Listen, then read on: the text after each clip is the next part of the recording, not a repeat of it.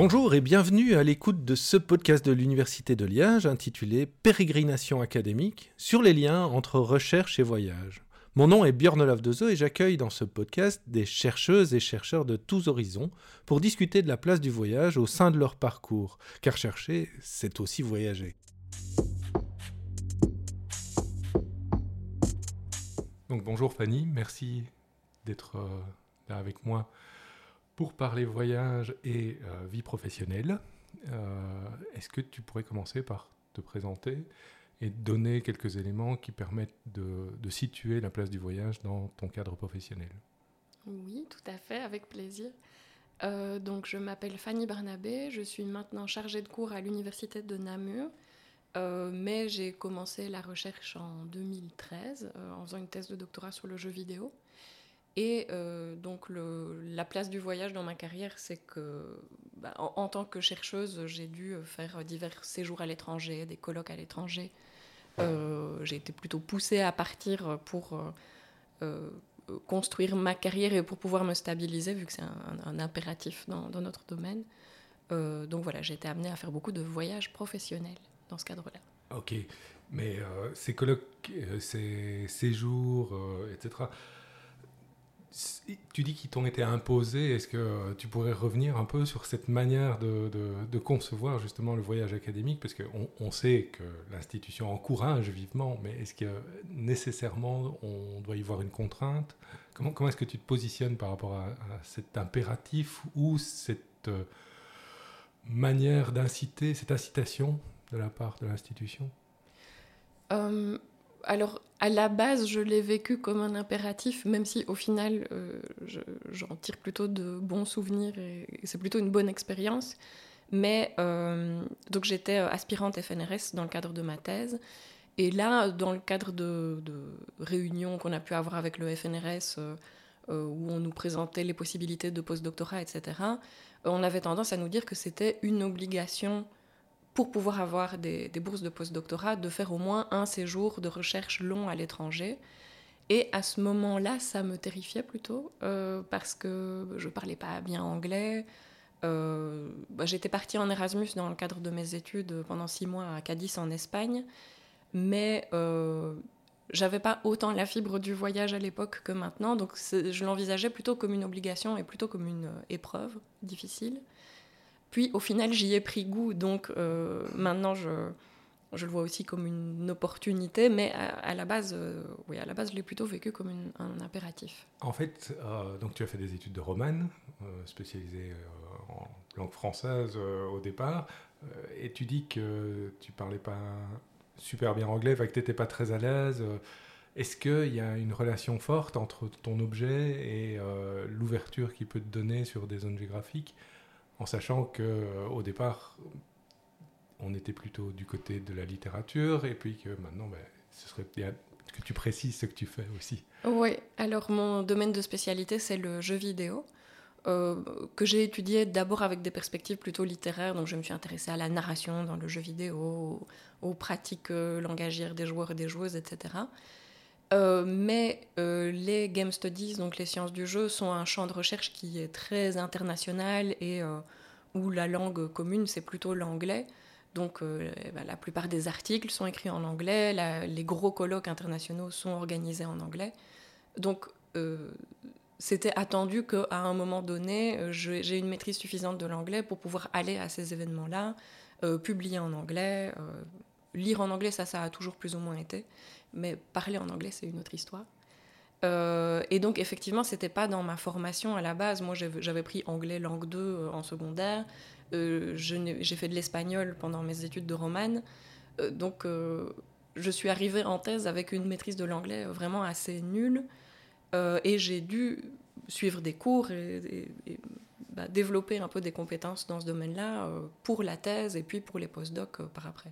Donc c'est vraiment la pression institutionnelle qui a fait en sorte que tu as embrayé sur l'anglais Oui. On peut le dire de manière très Oui, et de nouveau, j'y ai plutôt pris goût parce qu'au final, je trouve ça intéressant d'avoir une langue de communication. Euh, euh, je me souviens des premiers gros colloques internationaux où j'ai été en anglais, où je me suis quand même dit que c'était incroyable de pouvoir communiquer avec toutes ces personnes qui viennent de plein de pays différents et de trouver des terrains communs avec tous ces gens que je ne connaissais pas. Donc, mon, rapport n'est pas que négatif, mais c'est clair que si je n'y avais pas été obligée, je ne serais pas nécessairement dirigée par là intuitivement. Quoi. C'est ça. Les premiers colloques, tu les évoques euh, comme étant des colloques anglais, mais tu as fait aussi des colloques francophones, je suppose. Euh, oui, oui, oui. Et donc cette sociabilité euh, universitaire s'est faite progressivement et presque par rayon concentrique, enfin par cercle concentrique. Oui, complètement. En, partant de, Liège et puis en, s'étendant vers, où principalement? Ben, effectivement, c'était vraiment des cercles concentriques. Euh, j'ai été plutôt d'abord à Liège, et puis euh, euh, au Luxembourg, et puis à Paris, et puis plus largement en France. Et, et, puis, et puis, bon, je ne saurais pas les refaire dans l'ordre, mais le, premier colloque anglophone auquel j'ai été, c'était à Rochester, dans l'État de New York. Donc là, ça a fait un peu un bond. mais avant ça, par exemple, j'avais été au Québec, qui était une première expérience de colloque en français, donc j'étais dans ma zone de confort, mais euh, euh, dans un pays un peu plus lointain, euh, avec une culture universitaire un peu différente, etc. Donc, donc oui, ça a été vraiment progressif et les, cercles se sont élargis petit à petit. Mmh. Et quelle est la place du voyage? Est-ce que c'est régulier? Est-ce que tu pars tous les mois? Ou au contraire, est-ce que ça se concentre sur une période de l'année bien précise? Comment, comment est-ce que tu insères ça dans tes obligations professionnelles? Alors c'est devenu très régulier pendant les post-docs. Donc j'ai enchaîné, enchaîné, plusieurs post-docs différents. Euh. J'ai fait un an au Japon, euh, puis trois ans à Liège, et puis deux ans euh, à Paris et Lille, et puis un an à Namur, et puis me, voilà nommé à Namur. Et donc pendant toutes ces années de post-doc, j'ai vraiment beaucoup voyagé, autant pour faire des séjours de recherche longs que des colloques un petit peu partout, parce que euh, en tant que postdoc, on est un petit peu encouragé à sauter sur toutes les opportunités pour préparer sa carrière. On ne sait jamais euh, où, va être la prochaine opportunité, donc on est plutôt encouragé à dire oui à tout. donc là, je suis beaucoup partie. Très, très Oui. ça permet une équipe de vie formidable. C'est ça, exactement. Euh, donc, donc oui, là, j'ai eu un rythme de voyage plutôt intense. Euh, maintenant que je suis en poste à Namur, je vais avoir une charge de cours beaucoup plus importante. Donc j'anticipe que je ne vais plus être capable de voyager euh, autant. Euh, ou en tout cas que ça va sans doute se, spécialiser sur certaines périodes, que je partirai plutôt en été pendant les vacances ou en hiver pendant les vacances. Hmm. sauf cas, d'exception, si on fait des, des, échanges Erasmus, des partenariats internationaux avec une visée pédagogique, mais, euh, mais donc là, je, suis dans la période de transition et je suppose que oui, ça va, ça va changer. donc tu projettes en fait une évolution de la place du voyage dans ton, dans ton parcours professionnel, là où l'incitation était très très forte, même obligatoire euh, du côté du postdoc, tu appréhendes finalement le fait que euh, les obligations académiques vont faire en sorte que tu voyageras beaucoup moins. Oui, ou en tout cas moins librement et par plus courte période. Là où en postdoc, euh, je pouvais très librement planifier des séjours de recherche d'un mois, deux mois, trois mois. Hmm. Euh, ici, ça va être plus compliqué vu qu'il faudra bien que je donne mes cours à un moment donné. Oui, pareil. ok, parfait, merci. Euh, est-ce que tu as un souvenir de voyage particulièrement marquant qui permettrait d'entrer dans le concret de tes pérégrinations? Ben, J'en ai beaucoup. ça va être dur de choisir. Oh, tu peux en donner quelques-uns. Euh, peut-être pour présenter les... J'ai fait trois séjours euh, de recherche longs. Euh, donc un, deux, trois mois à Montréal pendant que j'étais encore en thèse. Et c'est là que j'ai fini d'écrire ma thèse de doctorat. Donc déjà ça, c'était un souvenir de déposer la thèse depuis Montréal, de l'envoyer à ma maman pour qu'elle aille l'imprimer et la déposer à l'université. Ça, c'était le, premier séjour. Puis j'ai fait un séjour d'un an à Kyoto, au Japon. Euh, juste après la thèse. C'était mon premier postdoc. Donc là aussi, c'était euh, très très riche en souvenirs euh, parce que c'était bah, à la fois un des plus beaux souvenirs de ma vie et auquel je repense constamment, et à la fois une énorme épreuve parce que c'était très effrayant de partir comme ça aussi loin pour un an. Et puis, pendant le postdoc que j'ai fait comme chargé de recherche FNRS à Liège, j'ai fait un séjour de trois mois aussi à Copenhague, au Danemark. donc voilà, quand je pense au voyage, je pense surtout à ces trois expériences-là parce que c'est les plus intenses, euh, mhm. disons, mais après, évidemment, j'ai beaucoup de souvenirs de, colloques euh, en toutes sortes. Bien sûr, mais c'est intéressant de dire, enfin, le fait que tu ne cites pas ton séjour de deux ans euh, à Paris. Ah oui, c'est vrai. Tu as, travaillé aussi pendant deux ans à l'étranger finalement. C'est vrai, c'est vrai. J'ai, oui, j'ai travaillé deux ans. À... Mais ça, montre à quel point Paris est devenu complètement naturalisé dans, dans, dans les voyages à partir de, de, la Wallonie. Oui, complètement. Euh, ça, ça me... je, ne le ressentais pas comme étant l'étranger. Euh, ben, on parle la même langue, le système universitaire est pas si différent. Puis je suis restée vivre en Belgique, donc j'habitais à Tournai euh, près de la frontière parce que mon, point de rattachement principal c'était à Lille. Mhm. Donc j'allais régulièrement à Paris, mais euh, quotidiennement à Lille, euh, en vivant toujours en Belgique. Donc en fait, si, c'était quand même une expérience internationale. En plus, c'était dans une école d'informatique en pédagogie active. Donc j'ai appris beaucoup de choses et c'était très exotique à beaucoup de niveaux mais je ne l'ai pas vécu comme étant un séjour à l'étranger.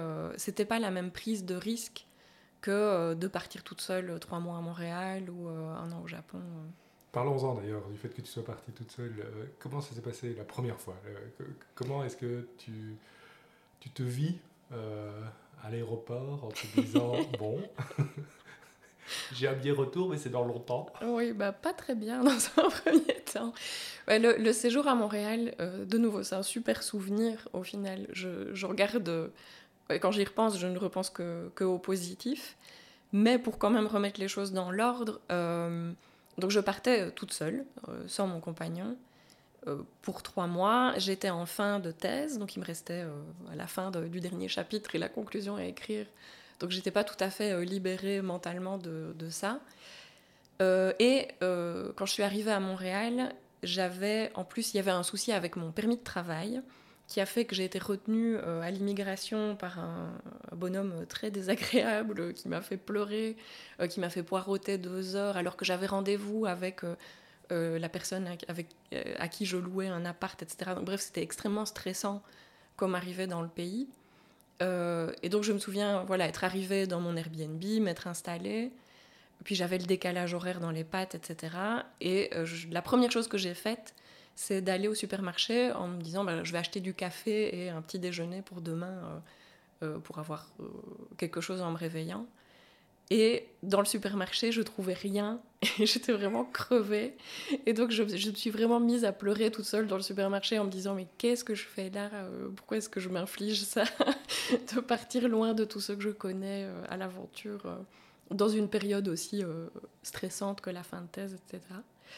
Donc voilà, c'était une épreuve, il ne faut pas l'oublier, même si petit à petit, ben, j'ai créé mes routines, euh, j'ai fini par euh, m'approprier les lieux, j'ai été super bien accueillie par les, collègues euh, à l'Université du Québec à Montréal. Et, au final, c'était, je crois, la bonne chose à faire, même de m'isoler un petit peu pour la fin de thèse, parce que j'ai pu vraiment me concentrer sur l'écriture et avoir des, journées un petit peu monastique. Le marathon d'écriture. Oui, c'est ça. Et d'être loin de toutes les, tous les autres tracas pour me, consacrer là-dessus. Euh, donc, au final, je, regarde un, vraiment bon souvenir. En plus, c'était très euh, enrichissant, c'était très épanouissant. Euh, et j'ai vraiment des bons souvenirs, même du dépôt de la thèse où j'ai été après me balader dans le jardin botanique de Montréal. Et c'est vraiment un des plus beaux souvenirs de ma vie, de, de me dire avec tout le soulagement d'avoir remis la thèse, regarder les cerisiers en fleurs dans le, dans le jardin botanique. Mhm. Euh, donc voilà, plutôt un bon souvenir, mais... Euh, un démarrage mais, difficile. mais il faut passer par un moment où quand même euh, c'est effrayant et, et c'est pas du tout évident de, de, se retrouver tout seul dans ce cadre-là. Surtout que quelque chose qu'on ne dit peut-être pas assez, c'est que dans les séjours de recherche, et encore plus dans les séjours de recherche postdoctoraux, on est vraiment livré à soi-même. C'est-à-dire que même si on est accueilli par un professeur, généralement accueilli dans un laboratoire, etc., euh, on est extrêmement libre par rapport à nos journées euh, habituelles. Mais personne n'attend quelque chose de toi, en fait. Oui, exactement. Et donc, c'est très grisant, c'est plein d'opportunités. Moi, ça m'a permis vraiment de, de partir dans des directions de recherche que j'aurais peut-être pas pu explorer si j'étais restée euh, à Liège tout le temps. Euh, mais c'est aussi très déstabilisant parce que on est seul maître à bord, on doit donner du sens à nos journées, se donner des objectifs tout seul. Euh, et donc au début, c'est un petit peu perturbant. Hmm. Et si on en vient au Japon maintenant, après cette première expérience canadienne où tu étais toute seule, le Japon, ça a été différent parce que tu n'étais pas toute seule, si oui. je me souviens bien. Je suis partie avec mon compagnon qui a quitté son travail pour venir avec moi. Et heureusement, ça a rendu les choses plus faciles, justement euh, un, peu par comparaison avec Montréal. Euh, alors objectivement, s'installer au Japon, c'était compliqué dans le sens où il y avait plein de démarches administratives euh, à remplir pour lesquelles personne ne pouvait trop me conseiller parce que j'avais pas vraiment de contact qui avait fait ce genre de séjour à l'avance. Donc euh, pour euh, ben, s'arranger avec l'université pour trouver une maison à louer, euh, puis aller s'inscrire à la mairie, obtenir Internet, tout ça en japonais, ouvrir un compte en banque en remplissant des formulaires en japonais alors qu'on venait de débarquer et qu'on ne parlait pas très bien et qu'on lisait encore moins bien. Bah, tout ça, c'était difficile, mais vu qu'on était à deux, c'était beaucoup plus marrant mhm. et beaucoup plus rassurant. on, était en permanence en galère au début, mais euh, en équipe, donc euh, ça a rendu les choses beaucoup plus faciles. Euh, et ouais, beaucoup moins dépaysantes. Enfin, on a assez vite on s'est assez vite senti chez nous finalement dans, Quelles ont été les, étapes qui ont permis justement cette familiarisation qui fait que maintenant, quand on en parle, tu me dis régulièrement que le Japon est, ton deuxième chez toi, enfin, que, que tu as vraiment une relation de proximité et de familiarité. Comment est-ce qu'on construit à partir d'un univers extrêmement autre euh, une, forme de, proximité progressive? Bah, C'est une bonne question. Euh, je ne sais pas exactement le dire, mais en fait, c'est un de mes moments préférés dans les voyages. Et je crois que j'ai une facilité peut-être à, le faire, à me, me sentir chez moi un petit peu partout. Euh, j'adore le moment justement où on commence à créer des routines et où c'est encore de la découverte, mais on commence à oui, créer des habitudes, des, des, des, récurrences, etc. Et je me souviens par exemple de la première fois où on a été faire nos courses au supermarché euh, près de chez nous, et où je me disais, ah ben voilà, ça va être notre supermarché, euh, c'est là qu'on ira. Euh. Oui, c'est ce chemin-là qu'on fera à chaque fois pour aller faire nos courses, c'est ce chemin-là que je ferai à vélo pour aller à l'université. Et oui, j'aime bien ce, petit moment d'appropriation euh, et que j'ai eu partout, même quand j'ai travaillé à Paris, où je me disais, ah oui, ça, ça c'est le métro que je prendrais euh, euh, tous les jours. c'est comme si tu rentrais dans une nouvelle vie finalement. C'est, oui. c'est comme si tu pouvais emprunter la vie de quelqu'un d'autre pour quelques mois, quelques semaines, et que tu pouvais... oui, c'est, vrai, c'est un peu ça. Peut-être qu'il y a un truc de, jeu là-dedans aussi. De... On, disait que on disait qu'on habitait là et, euh, et que, c'était notre routine. Et puis par ailleurs, mais on n'a rien fait de spécial pour que ça se produise, mais je vais dire un truc très, euh, très niais sur le Japon. Mais avant d'aller un an au Japon, j'y étais allée quatre fois en vacances, donc euh, quatre fois 15 jours. La première fois quand j'avais 17 ans, et puis avec des amis plusieurs fois. et à chaque fois que j'y allais en vacances, ce qui nous attirait, c'était plutôt euh, la différence et l'exotisme. Et on, remarquait tout ce qui était différent par rapport à notre quotidien. Tiens, euh, c'est comme ça qu'on mange, tiens, c'est comme ça que, euh, qu'on se comporte en rue, etc. Et à l'inverse, quand on y est allé avec Damien pour s'installer un an, tout de suite, ce qui m'a frappé, c'est plus les ressemblances avec nos, nos habitudes me disais, ah ben oui, en fait, les gens, euh, ils sont crevés le lundi matin euh, comme tout le monde, euh, on rigole des mêmes choses, on, fait connaissance de la même manière. Et donc, ce qui m'a frappé tout de suite, c'était plutôt les, choses communes, mais c'était vraiment juste un changement d'état d'esprit parce qu'il n'y avait rien de fondamentalement différent. Non, c'est peut-être ton regard finalement qui, qui changeait, du fait peut-être aussi de la longue durée, que, que d'aller devoir t'y faire et donc raccrocher à des choses. Oui, c'est ça. On était là dans l'idée de rester et pas dans l'idée de, de faire du tourisme. quoi. C'est ça. Et au niveau de l'université, comment est-ce que ça s'est passé? Parce que ça m'intéresse aussi de savoir ce que ça a pu t'apporter au, niveau professionnel, ce voyage. C'est-à-dire, euh, comment tu t'es inséré dans ce milieu? Est-ce que les contacts ont été faciles? Quel type de gens tu as fréquenté là-bas? Bref, qu'est-ce que ça fait de passer un an au Japon euh, Alors, l'intégration à l'université, ça a été plutôt facile parce que j'ai été super bien accueillie par Hiroshi Yoshida, qui était mon, le, superviseur de mon postdoc, qui a été vraiment très euh, impliqués dans le fait de, de, m'intégrer, moi et d'autres euh, chercheuses euh, postdoctorantes ou doctorantes qui étaient là en séjour. Donc, qui d'où, elle? alors, il y avait Chloé Pabers qui venait de France et Yolène Blom qui, veut, qui vient des Pays-Bas, mais qui a fait sa thèse à Copenhague, au Danemark. Donc, vous étiez des chercheuses européennes oui. accueillies au Japon et maintenant que j'y pense, il y a aussi eu Laetitia Andlower, qui est aussi française, qui est venue aussi euh, euh, quelques semaines, ou mois, je ne sais plus.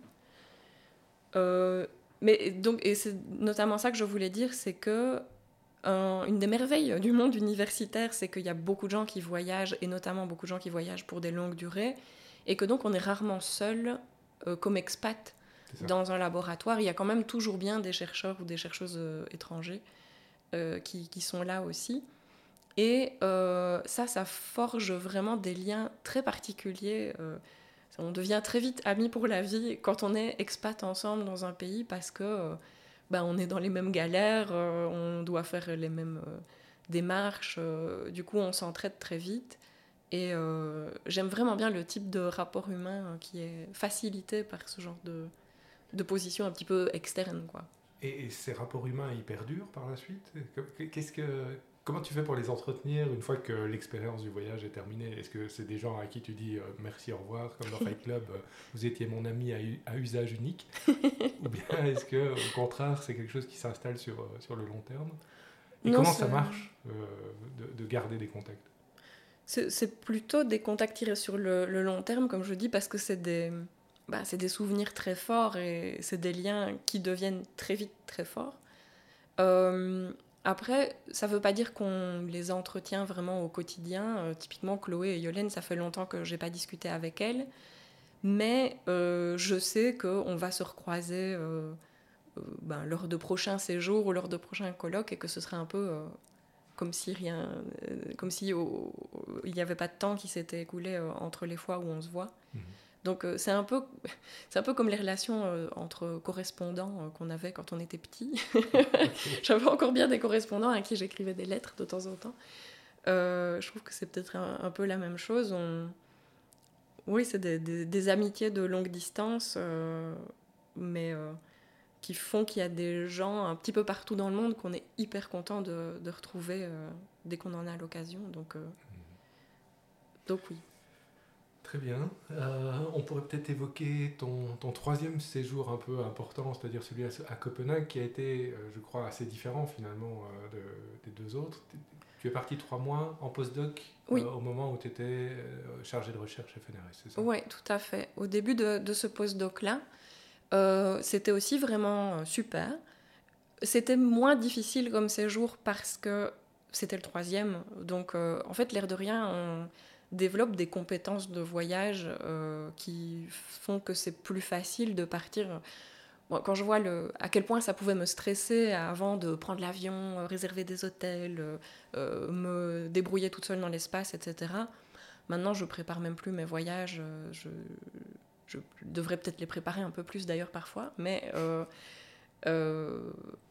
mais, mais oui, donc au fur et à mesure, on développe des compétences. Euh. Quel est l'outil que tu utilises le plus euh, Google Maps. Bah oui. c'est terrible. C'est une réponse que j'ai régulièrement. C'est terrible, je sais qu'il faudrait que je l'utilise moins, mais vraiment, je me repose énormément dessus en voyage. Je, je, je, ne regarde même plus les itinéraires à l'avance. Quand je pense à quand j'étais partie au Japon quand j'avais 17 ans, on avait imprimé une farde. J'étais partie avec ma grande sœur et vraiment, on avait imprimé les plans à chaque fois pour aller de la gare à chaque hôtel, euh, dans chaque ville. Euh, on devait acheter des cartes téléphoniques pour aller dans des cabines téléphoniques, appeler nos parents pour leur dire qu'on allait bien, etc. Parce qu'on n'avait même pas de smartphone. Euh, et bon, je me souviens à quel point c'était compliqué. C'était vraiment une aventure de partir à ce moment-là. Mhm. maintenant, je, je, vais au Japon, je réserve le billet et puis c'est tout. Quoi. tu prends du pocket Wi-Fi dans ta poche. Exactement, ouais. Et même pas besoin, il y a du Wi-Fi dans les gares. Donc voilà. Et donc, Copenhague et donc, oui, Facile. Donc. donc Copenhague, moins stressant. Euh, et d'autant moins stressant que euh, Yolène, dont j'ai parlé tout à l'heure, donc euh, avec qui je suis devenue copine au Japon, finissait sa thèse à Copenhague. Donc j'allais en terrain inconnu dans un laboratoire où, j'avais déjà rencontré plusieurs personnes, qui est en plus un, enfin c'est plus un centre de recherche qu'un laboratoire, et c'est un centre de recherche très international. Euh, où il y a quasi aucun euh, Danois. en fait, je crois qu'il y avait une Danoise dans le centre au moment où j'y étais. Donc euh, voilà, les gens viennent de partout, tout le monde parle anglais en permanence. L'anglais n'est la première langue de personne. donc c'est d'autant plus facile de s'intégrer qu'en en fait ils sont très habitués de, de recevoir des chercheurs étrangers. C'est presque la on va pas dire la caricature, mais en tout cas tel qu'on peut imaginer le centre de recherche international où les gens se croisent et discutent en anglais. Est-ce que ça t'a réellement apporté une ouverture sur, euh, sur euh, certains objets, sur certains sujets? Qu'est-ce que, qu'est-ce que ça a pu t'apporter de fréquenter ce type de centre très, très désincarné finalement, très délocalisé? Euh, C'était vraiment très enrichissant. Mais en fait, ça je peux le dire pour tous les séjours de recherche c'est que ça a été systématiquement euh, très enrichissant d'un point de vue scientifique, euh, mais pour des raisons que j'aurais pas nécessairement pu anticiper. C'est-à-dire que j'allais pas y chercher euh, nécessairement quelque chose en particulier. bon, à Kyoto, il y avait un fonds d'archives, mais finalement, c'est pas la chose la plus intéressante que j'ai que j'ai découverte là-bas. en fait, simplement par le fait d'être mis en contact avec des chercheurs et des chercheuses qui viennent d'horizons différents, bah, on, découvre des méthodes, des objets, euh, des manières de penser la recherche et l'enseignement différentes de celles auxquelles on est habitué. Et donc, en fait, bêtement, ça m'a donné plein d'idées pour mes propres projets. Euh. Bah, par exemple, mon amie Yolène, euh, qui est spécialiste du personnage de jeux vidéo, bah, j'ai suivi un petit peu tout le développement de sa thèse. Et donc, ça m'a mise en contact avec toutes les théories sur les personnages qui m'ont été vraiment utiles pour mon projet de recherche qui était sur les tutoriels et où au final je me suis beaucoup intéressée aux personnages tutoriels euh, dans les jeux vidéo. Euh, euh, pareil, elle mobilisait l'analyse la, factorielle des correspondances que tu utilises aussi, mais il a fallu que je la voie chez quelqu'un d'autre pour. est toujours plus verte ailleurs. Oui, voilà, c'est ça. Pour me dire que tiens, ça serait peut-être intéressant de l'utiliser dans, dans, mon projet de postdoc aussi. Euh, à Copenhague aussi, c'est un centre, c'est un, vieux centre en Game Studies, entre guillemets. Euh, il n'y a pas de. Presque 15 ans. Oui, voilà, c'est ça. Ouais, c'est un des plus vieux. Euh, et du coup, c'est aussi un endroit où ils enseignent les Game Studies depuis longtemps. Donc, c'était aussi hyper intéressant d'un point de vue pédagogique de voir comment on enseigne le jeu vidéo à des étudiants, comment on les encadre pour faire des prototypes de jeux. Oui, donc ce que tu décris, en fait, c'est la capacité de sérendipité du, du, voyage qui te fait découvrir des trucs auxquels tu t'y attendais, tu t'attendais pas et qui, en même temps, ne te fournit pas nécessairement des réponses que tu étais venu chercher au, départ. Oui, exactement. C'est, euh, je, je, suis ressortie de chaque séjour avec vraiment des, des avancées ou des tournants majeurs pour ma recherche mais qui n'étaient jamais ceux que j'avais euh, nommés dans mon projet de recherche à la base. C'est d'autant plus dur de d'écrire des, des, projets de séjour à l'étranger parce que maintenant je sais qu'en fait j'ai une idée euh, un peu vague de ce que je vais chercher dans, dans ces centres et puis au final c'est tout, autre chose. Euh, Avec lequel tu reviens. Oui, mais, mais qui n'aurait pas pu être trouvé autrement que juste en restant et en vivant avec des chercheurs. Euh, qu'on ne connaît pas et vraiment en ayant l'occasion de découvrir leurs recherches euh, en profondeur sur le long terme, pas juste comme ça dans une communication à un colloque. Euh. Tu as parlé de, routine d'appropriation de l'espace et de routine d'appropriation du pays. Est-ce que tu as des routines de voyage pur? Est-ce qu'il il faut que tu sois à gauche dans l'avion Est-ce que tu, tu, privilégies telle compagnie plutôt qu'une autre est-ce qu'il y a, des, choses qui te rassurent et qui te permettent de construire un environnement euh, rassurant, sécurisé, au moins psychologiquement, quand tu voyages? Bah, pas tant que ça, à part utiliser Google Maps et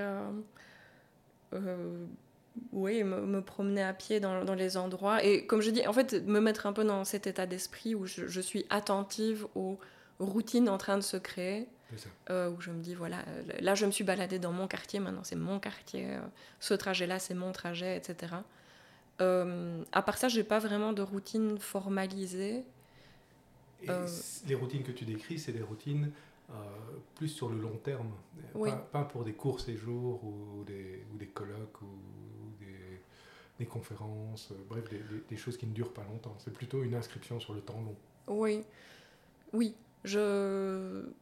Pour les courts séjours, je ressens moins le besoin d'avoir ce, genre de routine, je crois. Mhm. Juste peut-être, euh, je, ne me, je, crois que je ne me sens vraiment bien et chez moi dans un endroit qu'à partir du moment où je l'ai visité pour le plaisir. Mhm. Et limite visiter euh, toute seule. Je, je sais pas moi, au, Danemark, euh, j'allais voir les, châteaux tous les week-ends. Au Japon, par exemple, la, une des premières choses un peu fun qu'on a faites avec mon compagnon, c'est qu'il y avait une expo sur One Piece à ce moment-là. Et c'était un partenariat avec la ville de Kyoto où il y avait des, des tampons One Piece qu'on pouvait aller chercher dans différents lieux culturels aux quatre coins de la ville. Euh, et donc mon compagnon est très fan du manga One Piece. Donc c'est la première chose qu'on a faite. On a été récupérer tous les tampons, visiter tous les temples euh, qui étaient euh, avec la récolte de chaque tampon. Et puis alors à la fin, on gagnait un petit cadeau si on allait montrer, montrer voilà, qu'on avait complété notre parcours. Et ça, c'est vraiment le moment où on, je crois qu'on s'est senti chez nous. Bah, on l'a fait assez rapidement en arrivant, mais on est arrivé, on a acheté des vélos, on a fait ça, et là, on était installé. Euh, et, c'était chez nous. On avait déjà nos petits points de repère. Ok, oui, là, c'est le temple de machin. C'est le Japon avec lequel tu entretiens des liens les plus forts, je vais dire, dans, tous les autres pays que tu as visités? C'est moins présent, euh, tu te sens moins chez toi?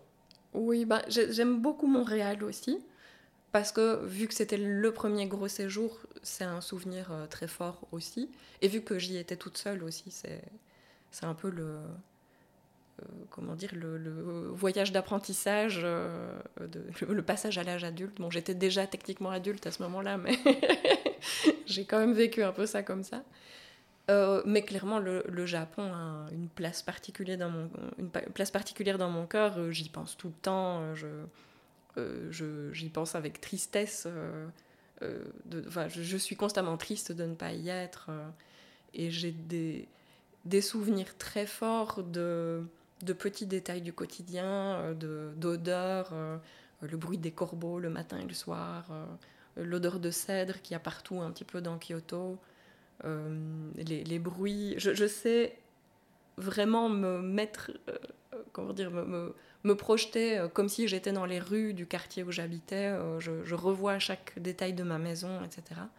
Et donc ça, c'est vraiment des, oui, des souvenirs très marquants euh, et, et, qui font que c'est un, endroit qui me manque. Et je pense que c'est le cas pour mon compagnon aussi. ça a été dur de revenir après ce séjour-là. Non pas qu'on ait l'ambition d'y habiter pour toujours, parce que je crois que c'est assez difficile d'être euh, expat de, de longue durée euh, au Japon. C'est dur de s'intégrer, on reste quand même toujours euh, étranger. mais on serait bien resté deux ans. on est resté un an et, quand, et le, moment de, revenir, enfin, c'est passé très vite. Et au moment de revenir, ça a été très très dur. À propos de ton compagnon, donc tu as voyagé sans lui, avec lui. Comment est-ce que vous avez réussi à négocier ça? Parce qu'il y a eu des périodes assez longues où tu n'étais pas présente. Euh, est-ce que lui aime voyager? Est-ce qu'il euh, a un goût pour ça particulier? Euh, Est-ce qu'il t'a dit à un moment, bon, là maintenant c'est bon? Il a moins de goût pour voyager, pour le voyage que moi, clairement. en fait, il aime certains pays. Il y a certains pays qui le font rêver et le Japon en faisait partie. Et donc, c'était une des conditions qu'il avait posées. Donc, je, lui avais dit je vais être obligée de partir pour faire un, séjour de longue durée pour un postdoc. Euh, Qu'est-ce que tu en penses? Et en gros, sa condition, c'était si c'est au Japon, d'accord, je viens avec. mais il ne l'aurait pas fait n'importe où. Il n'est voilà, pas, pas il pas passionné pour le voyage pour le voyage, il y a juste certains endroits qui l'intéressent dans le monde. Et donc, il y a effectivement, il y a des périodes où on a été longuement séparés. Ça n'a pas toujours été facile. L'avantage, c'est qu'on est deux grands solitaires. Euh, on n'a pas de problème avec le fait d'être seul pendant de longues périodes. Donc, on s'en est accommodé, disons. Euh, bon, après, à Copenhague, par exemple, il est venu me rendre visite. Euh, ou quand j'étais en Erasmus, parce qu'on était déjà ensemble, pareil, il est revenu me rendre visite. Moi, je suis rentrée en Belgique une fois. Donc, voilà, on, s'en accommode. C'est dur parfois, mais on a les personnalités qui, qui, correspondent, à, ce, mode de fonctionnement-là. Quoi. Merci. On va parler de tes projets un peu, étant donné que tu commences une nouvelle carrière. Comment est-ce que, comment est-ce que tu te projettes euh, Est-ce qu'il y a un lieu euh, de colloque où tu voudrais aller ou un réseau dans lequel tu t'inscris qui te permettrait d'aller dans dans un lieu spécifique euh, pour un, bref séjour. Hein. Oui, alors, bon, globalement, euh, tous les pays m'intéressent. Donc, en fait, euh, moi, pour le coup, continuer à voyager, continuer à aller à des, à des colloques un petit peu partout et continuer à découvrir de nouveaux endroits, surtout, c'est, quelque chose qui me motive et j'espère que je vais pouvoir continuer à le faire. maintenant, clairement, comme je le disais, maintenant j'ai une charge d'enseignement et je pense que ça va me faire réévaluer les lieux à visiter euh, en fonction de ces critères-là aussi, dans le sens où avant je pouvais aller quelque part juste parce qu'il y avait euh, quelqu'un qui m'intéressait là-bas, ou euh, une recherche qui était menée sur laquelle je, voulais en apprendre plus. là, je suppose que je vais essayer de combiner ça avec potentiellement des projets qui, offrent des opportunités pédagogiques par exemple des échanges Erasmus euh, ou euh, oui, nouer des partenariats avec des universités qui, offrent, qui ont une offre du cours, de cours qui pourrait être intéressante pour nos étudiants et vice-versa, etc. Ça. Donc on est plus dans une construction collective alors et plus seulement euh, individuelle de, de, ta recherche. Oui, c'est ça. Je, je, je, pense que ça va me faire avoir des, des critères peut-être plus, euh, je sais pas, concrets pour, pour choisir les, les lieux de voyage. Typiquement, pour prendre un exemple très basique, j'ai évidemment euh, tout de suite réfléchi à des manières de retourner au Japon depuis ma prise, en poste, ma prise de poste. Mais ça, typiquement, c'est plus compliqué parce que euh, euh, la manière dont les études en communication sont pensées là-bas n'est pas du tout similaire à, celle, à la manière dont on conçoit le programme ici. Donc, des échanges Erasmus, par exemple, ça n'aurait pas beaucoup de sens, ou en tout cas, je n'ai pas encore trouvé de manière de, mmh. de, donner sens à ça. Donc, euh, à ce niveau-là, en tout cas, euh, ce, sera plus compliqué de faire des, des voyages de longue durée. Alors que, par exemple, avec les universités au Québec, Là, il y a des ponts beaucoup plus directs entre nos programmes. Donc, euh, peut-être que je vais me re-rediriger par là. Euh, oui, pour. Et, adapter aussi mes, projets de recherche à. repenser ma recherche pour qu'elle puisse nourrir mon enseignement, finalement. Donc, pas, ne plus nécessairement avoir des projets purement fondamentaux sur des sujets ultra pointus. Euh, extrêmement euh, oui, euh, spécialisé, mais plutôt réaborder des, grandes questions qui vont pouvoir améliorer la manière dont, je donne cours. Et si on se projette à plus long terme pour un voyage longue durée, donc ce serait de nouveau le Japon, bien tu, tu envisagerais d'autres pays qui, pourraient aussi être des terrains intéressants? Je pense à la Corée du Sud, je pense euh, aux États-Unis. Euh, pour, les Game Studies, c'est des, terrains qui pourraient être potentiellement oui, tout à fait. Bah, en fait, avec le, jeu vidéo, euh, il y a vraiment moyen de partir n'importe où et de rendre ça très intéressant. Il y a des histoires locales, des pratiques culturelles ludiques locales partout qui méritent d'être d'être étudiées. Euh, mais en fait, je suis toujours partagée entre le fait que j'ai envie de découvrir le monde et bah, de réavoir un petit peu les épiphanies que j'ai pu avoir dans mes voyages précédents en allant quelque part et en découvrant de nouvelles choses.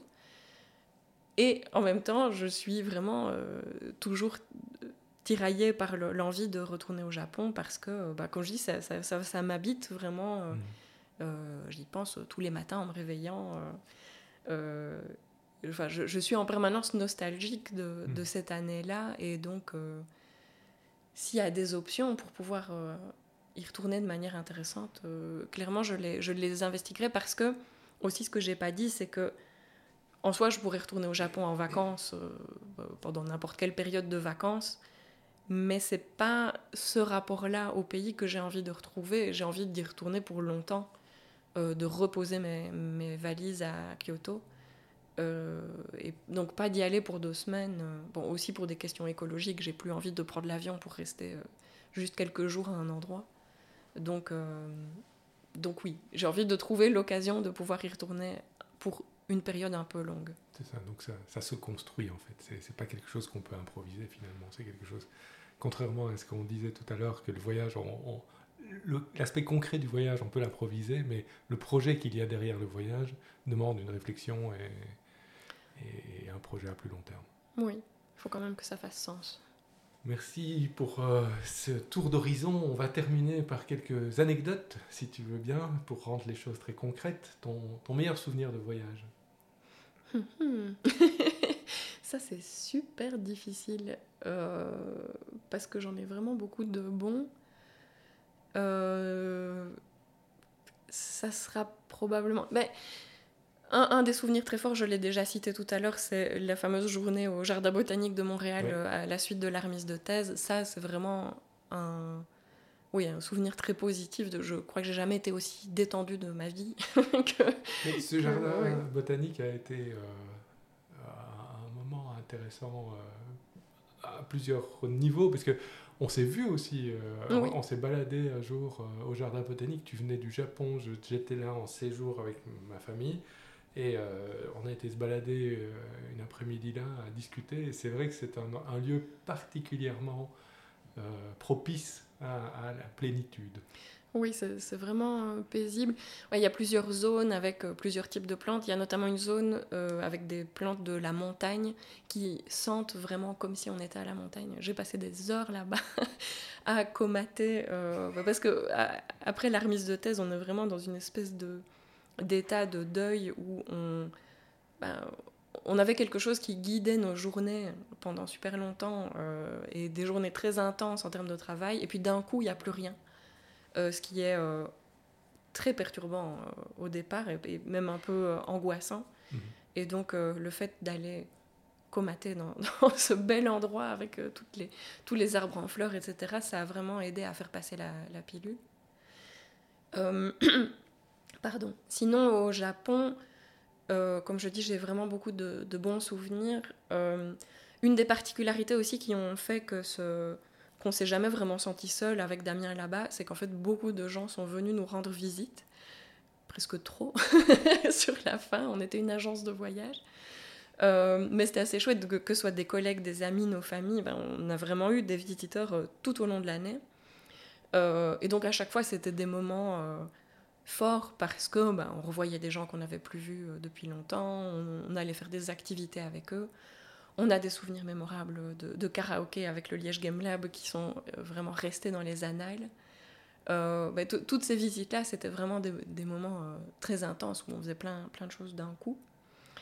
Mais peut-être que ce qui me marque le plus, c'est plus des, choses vraiment du quotidien, comme je disais, aller à notre supermarché, tous les dimanches, je descendais euh, le long de la Kamogawa en vélo pour aller à mon cours de japonais. Euh. la Kamogawa C'est la rivière qui passe à, Kyoto et qui n'était pas très loin de chez moi. Et donc, c'est une, très belle rivière où on, ben, on, voit un peu les montagnes qui se dessinent à l'arrière-plan et où le, le, décor change très fort en fonction des saisons. Euh, bah, les, saisons japonaises sont vraiment très belles parce qu'elles changent radicalement de couleur. C'est vraiment rouge en automne, euh, puis euh, quand il y a les pruniers en, fleurs, c'est tout blanc, et puis les cerisiers, c'est tout rose, et, ainsi de suite. Donc, c'est plus voilà, vivre au quotidien. Et alors, si je dois citer un, lieu euh, qui est un peu lié à des souvenirs mémorables, c'est que parmi les montagnes qu'il y a tout autour de, Kyoto, la plus haute, c'est le mont Yei, qui est aussi un personnage de Yu Yu Hakusho, pour ceux qui connaissent, ça vient de là. Euh, et c'est euh, bah donc voilà, c'est une montagne qui dépasse un petit peu les, autres. Et j'avais vu sur cette montagne, à chaque fois que je rentrais du travail à, vélo, il y avait vraiment une descente pour euh, rentrer jusqu'à ma maison où le mont Yei se dessinait à l'arrière-plan de manière très très imposante. Et c'était vraiment une de mes vues préférées de, de la ville. Et je, suis montée plusieurs fois au-dessus du Mont Yei. Il y a un, c'est pas un téléphérique, mais un, euh, un non plus, funiculaire. un funiculaire. Voilà, je retrouve jamais le, mot.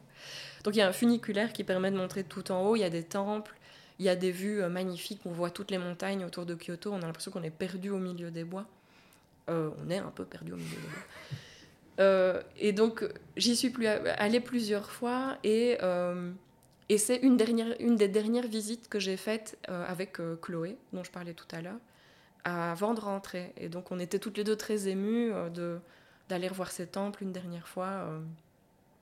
en fait, j'ai plein de souvenirs comme ça. je pourrais en citer mille parce qu'il y a aussi une fois où on est allé avec justement Chloé, Yolène, Damien et moi visiter une, une, ville bah, pas très loin de Kyoto à un moment où les lilas étaient en fleurs et on a passé une super bonne journée ensemble. On a été visiter un temple, et puis on a été manger au restaurant. en fait, c'est tous des petits souvenirs comme ça qui sont très euh, vivaces. Euh. Ce qui est formidable avec la mémoire, c'est dès qu'on la sollicite, elle, oui. elle, s'épanche d'un coup. C'est ça. Très bien. Je pourrais raconter un an de souvenirs, en fait. ben, tu peux m'en citer un vraiment pas bien, pas bon, euh, ton pire souvenir de voyage.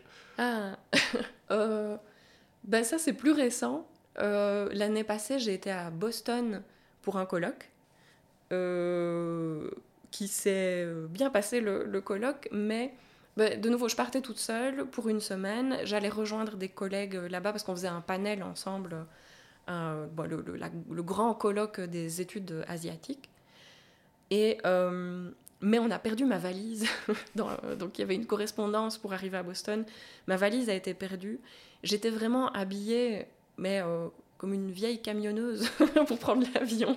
J'avais des chaussures trouées, j'étais pas du tout bien habillée. Et j'avais que ces habits-là du coup sur moi et mon, bagage à main. J'avais évidemment rien prévu parce que, comme je dis, vu que j'ai pris l'habitude de plus trop prévoir mes voyages, j'avais pas du tout anticipé ça. Donc euh, j'avais pas d'adaptateur euh, pour recharger mon téléphone parce qu'il était dans la valise qui a été perdue, etc. Enfin, j'avais rien de prévu. Et donc j'étais toute seule il neigeait. Euh, je suis allée dans mon Airbnb euh, et euh, la compagnie, c'était British Airways pour ne pas la citer, n'arrêtait pas d'envoyer des messages pour dire votre valise va arriver entre 10 et midi. Et puis finalement, non, entre midi et 14h, et puis entre 14h et 16h. Et en fait, j'étais arrivée quelques jours avant le colloque pour bah, profiter un peu de la ville et visiter. Et finalement, je suis restée deux jours enfermée dans mon Airbnb en train d'attendre désespérément que ma valise arrive. Euh, parce que bon, je, voilà, je, croyais tout le temps qu'elle était sur le point d'arriver, sauf que non, elle arrivée deux jours plus tard. Et elle est arrivée vraiment au moment où j'abandonnais tout espoir et où je partais avec mes vieilles chaussures trouées au colloque, qui avait lieu évidemment dans un hôtel Hilton de luxe, donc euh, où j'étais pas du tout habillée en conséquence pour aller présenter là-bas. Et heureusement, elle arrivait à la dernière minute, donc j'ai pu quand même me changer. Euh. L'histoire se finit bien. L'histoire se, se, termine bien, mais donc c'est pas un très bon souvenir de voyage parce que euh, je, bah parce que c'était stressant et parce que j'ai pas du tout pu profiter. Euh, oui, en fait, ça a gâché l'espace touristique que tu t'étais créé finalement. Oui, exactement. Et donc je suis arrivée stressée au colloque. Enfin bon, après, j'ai passé de, bons moments avec les collègues et c'était quand même intéressant, mais justement, j'ai pas eu ce moment euh, d'appropriation de, la ville. Euh. Et bon, alors, je vais dire un truc, attention, c'est vraiment un first class problème, mais depuis que je voyage, j'ai un cauchemar récurrent qui est que je suis au Japon et que je dois rentrer et que j'ai pas eu le temps de profiter. Et donc, c'est vraiment, je, suis dans mon rêve et en fait, il faut que je m'apprête pour aller reprendre l'avion pour revenir. Et je me dis, mais enfin, ça fait qu'un jour que je suis là, j'ai même pas pu sortir de l'hôtel, j'ai rien pu faire, etc. Et donc là, c'était un peu mon cauchemar en vrai parce que je suis juste restée dans mon Airbnb et j'ai pas pu voir la ville donc j'ai eu l'impression de voyager pour rien. Donc voilà, ça arrive aussi. C'est oui. Un plat que tu apprécies particulièrement et qui, rien que d'y penser, te fait saliver. Les ramen. Moi, je suis désolée, c'est très monomaniaque comme euh, mes réponses. Mais euh, les ramen, donc c'est vraiment les, soupes de nouilles japonaises, euh, bah, un peu cheap. Hein, c'est, le sandwich du Japon, j'ai envie de dire. C'est ce qu'on mange sur le temps de midi quand on n'a pas le temps. Mais il y avait un resto de ramen pas très loin de notre maison où on allait au moins une fois par semaine avec mon compagnon. Et et c'est pas du tout les meilleurs ramen du monde, ils sont hyper gras et tout ça, mais c'est vraiment les ramen de chez nous, donc euh, ça, ça me fait euh, rêver euh, à l'idée d'y retourner. Et d'ailleurs, on était retourné à un colloque après l'année qu'on a passé là-bas, on était retourné pour bah, 10 gras qui se passait au Japon et le colloque Replaying Japan, et on est retourné manger, c'est la première chose qu'on a faite, c'est retourner manger un, un, ramen, et j'ai pleuré en mangeant mon ramen de joie. Donc euh, voilà, ça c'est Ok, un plat particulièrement goûtu. Euh, une boisson? Euh, La première chose qui me vient à l'esprit, c'est le pokari. qui, de nouveau, c'est japonais, désolé. Alors, c'est une espèce d'aquarius salé. J'ai goûté, c'est quand même moyen. Alors, la première fois qu'on goûte, c'est dégoûtant. C'est vraiment très, très bizarre parce que c'est vraiment salé, quoi. Euh, la première fois que j'en ai bu, j'ai failli le recracher en disant mais pourquoi les gens se torturent à boire ce truc? Et puis finalement, maintenant, j'adore. Et ça se trouve évidemment nulle part ailleurs parce que c'est très bizarre. Mais ça, c'est hyper euh, réhydratant et hyper rafraîchissant. Et vu que les étés sont atroces au Japon, il fait vraiment euh, ressenti plus de 50 degrés à cause de l'humidité. On a l'impression d'être dans un sauna en permanence. Et il y a beaucoup de gens qui ont des, des coups de chaleur qui tombent dans les pommes, etc. Et euh, donc boire du Pocari, ça fait du bien. Ça fait du bien en gueule de bois. Euh, ça fait du bien. oui. Ou quand on a du, mal avec le jet lag et tout ça. Donc, euh, donc oui, ça, j'aimerais bien pouvoir en reboire. Ayez toujours votre Pocari sur vous. Un site touristique qui t'a particulièrement impressionné ou que tu as apprécié? Bah, oui, j'en ai déjà cité plusieurs. Alors, je vais essayer de prendre un différent. Euh, Bon, je pourrais en citer mille, mais le premier qui m'est venu à l'esprit, c'est euh, à Kyoto le temple Inari. C'est un temple hyper connu parce qu'on le voit notamment dans le film Mémoire d'une geisha. Euh, en fait, c'est un temple qui s'étend sur toute une montagne, une petite montagne, et où il y a plein de torii, donc les, les portiques en forme de pie euh, rouge. il y en a vraiment des milliers. Euh, donc on, voyage, on circule dans la montagne en passant sous les torii. alors c'est un site extrêmement touristique, donc si on y va en journée, il y a vraiment des, centaines de personnes, c'est un peu oppressant. Mais euh, la dernière fois qu'on est allé au Japon, donc c'était pour les, colloques dont j'ai parlé tout à l'heure, avec euh, Pierre-Yves un collègue du Liège Game Lab, on y a été en pleine nuit parce que ce temple est ouvert 24 heures sur 24 en fait. Bah, c'est la montagne donc c'est pas fermé. Et donc on y a été à 4 heures du mat et c'était très étrange comme ambiance. Ça avait l'air vraiment d'être une forêt hantée. C'était terrifiant. en plus, on entendait des bruits parce qu'il y a des singes et des sangliers dans la forêt. Donc, on entendait des bruits vraiment euh, pas super rassurants. Mais en même temps, c'était, enfin, on avait l'impression d'être dans Blair Witch ou quelque chose comme ça. Et vous avez vu le soleil se lever On a vu le soleil se lever. Alors, étrangement, on n'était pas du tout les seuls. C'est ça, j'étais très étonnée. C'est touristique à toute heure du jour et de la nuit. Oui, il y avait des personnes âgées qui, qui, faisaient leur promenade matinale euh, à 4h30. Euh, il y avait des jeunes qui avaient été boire un verre en haut, euh, en haut de la montagne tranquillement. Donc, voilà, on n'était pas tout à fait seuls, mais on a passé la nuit là et puis on est rentré à vélo dormir. Enfin, on est rentré péniblement jusqu'à nos hôtels, euh, complètement crevés d'avoir escaladé une montagne en pleine nuit. Mhm. Mais c'est un souvenir assez marquant parce que euh, j'avais déjà vu ce temple plein de fois, notamment avec toutes les personnes qui étaient venues nous rendre visite euh, bah, en journée classiquement. Et donc c'est la première fois que je le découvrais un peu dans, sous, sous un autre jour et c'était assez sympa. Un musée ou une exposition que tu as pu visiter euh, grâce à un voyage, c'est-à-dire que tu as fait en plus d'un séjour professionnel? Mm-hmm. euh, Je repense évidemment à l'expo One Piece dont je parlais parce que c'était la première chose qu'on a faite au Japon, comme j'ai dit tout à l'heure. ben, En fait, non, je, sais ce que je vais citer. C'est le, musée du jeu à Rochester. Ah. Donc, je, parlais tout à l'heure du fait que mon premier colloque en anglais, c'était à Rochester. J'étais évidemment terrifiée à l'idée d'aller là toute seule, faire ma première communication en anglais que j'avais répétée environ 150 fois. Euh, enfin, c'était vraiment l'épreuve de partir à l'international pour la première fois euh, en fin de thèse.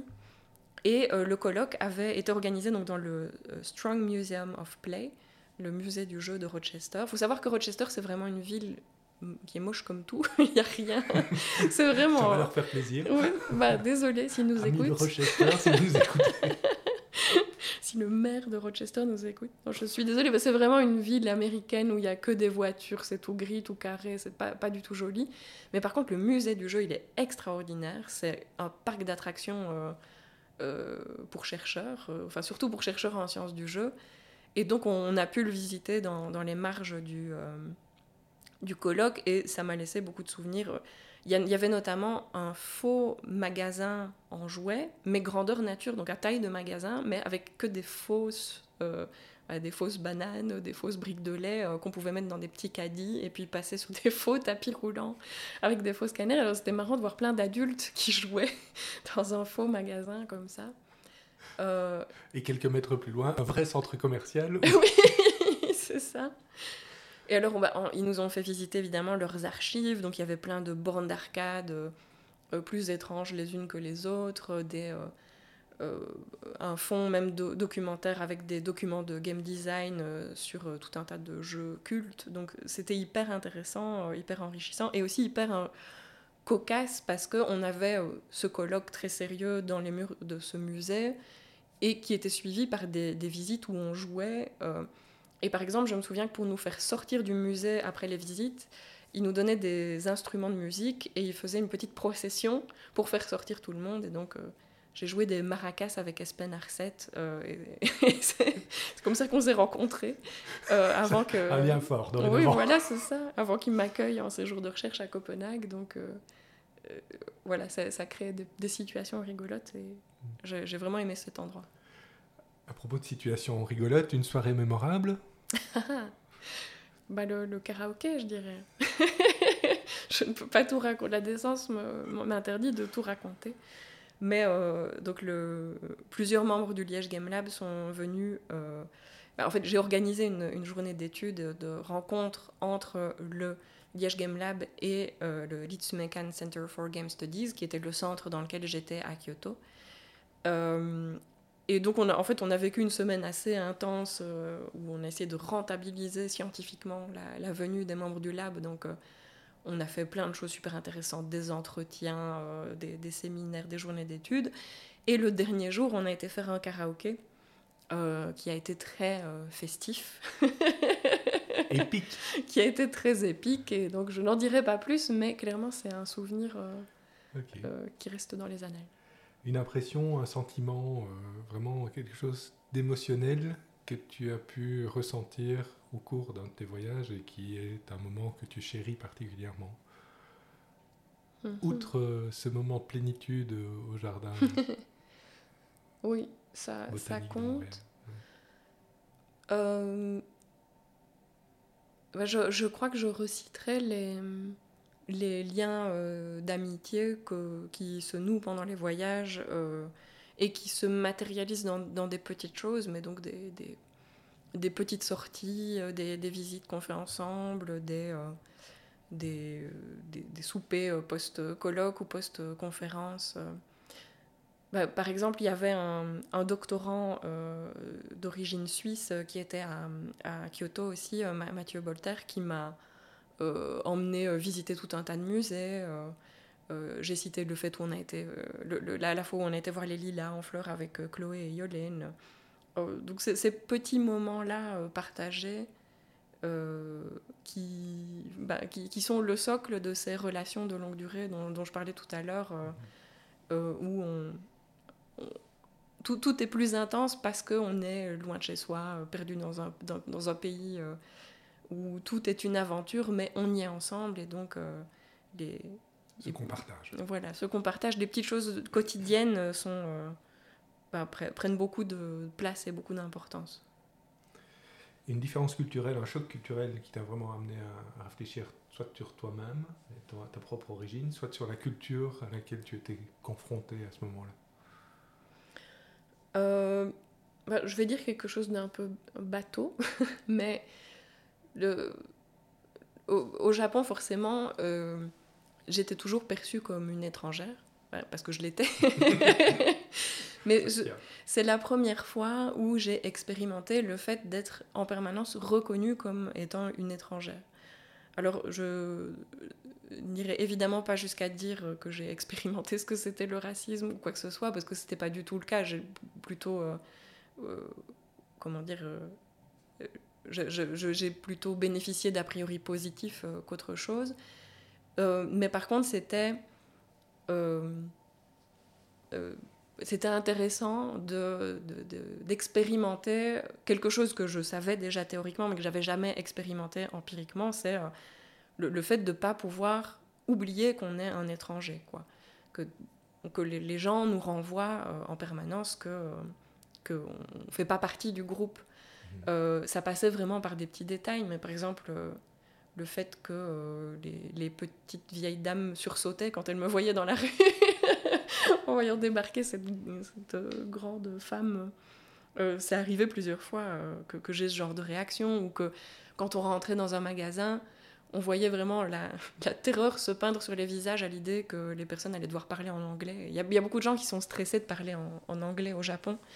Et donc, on, ça se voyait vraiment quand on rentrait dans un resto qu'ils se disaient Ah non, ça y est, on va, devoir, on va devoir communiquer en anglais, ça va être compliqué. Donc euh, voilà, j'ai pas eu d'expérience négative euh, du tout, mais euh, ça m'a fait oui, expérimenter d'être dans cette position-là, disons.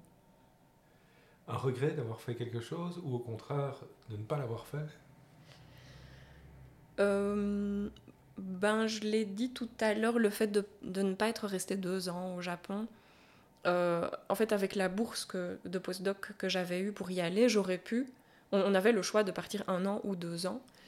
Mais euh, vu que c'était la première fois qu'on faisait ce genre d'aventure avec mon compagnon, euh, un an, ça nous semblait déjà assez effrayant comme ça. Donc euh, voilà, on, a tablé sur la petite durée, entre guillemets. Mais comme je l'ai dit, au final, ça s'est tellement bien passé que c'est passé extrêmement vite et que le moment où on a dû faire nos bagages pour rentrer, on était d'accord tous les deux sur le fait que on n'aurait pas été contre rester un, an de plus.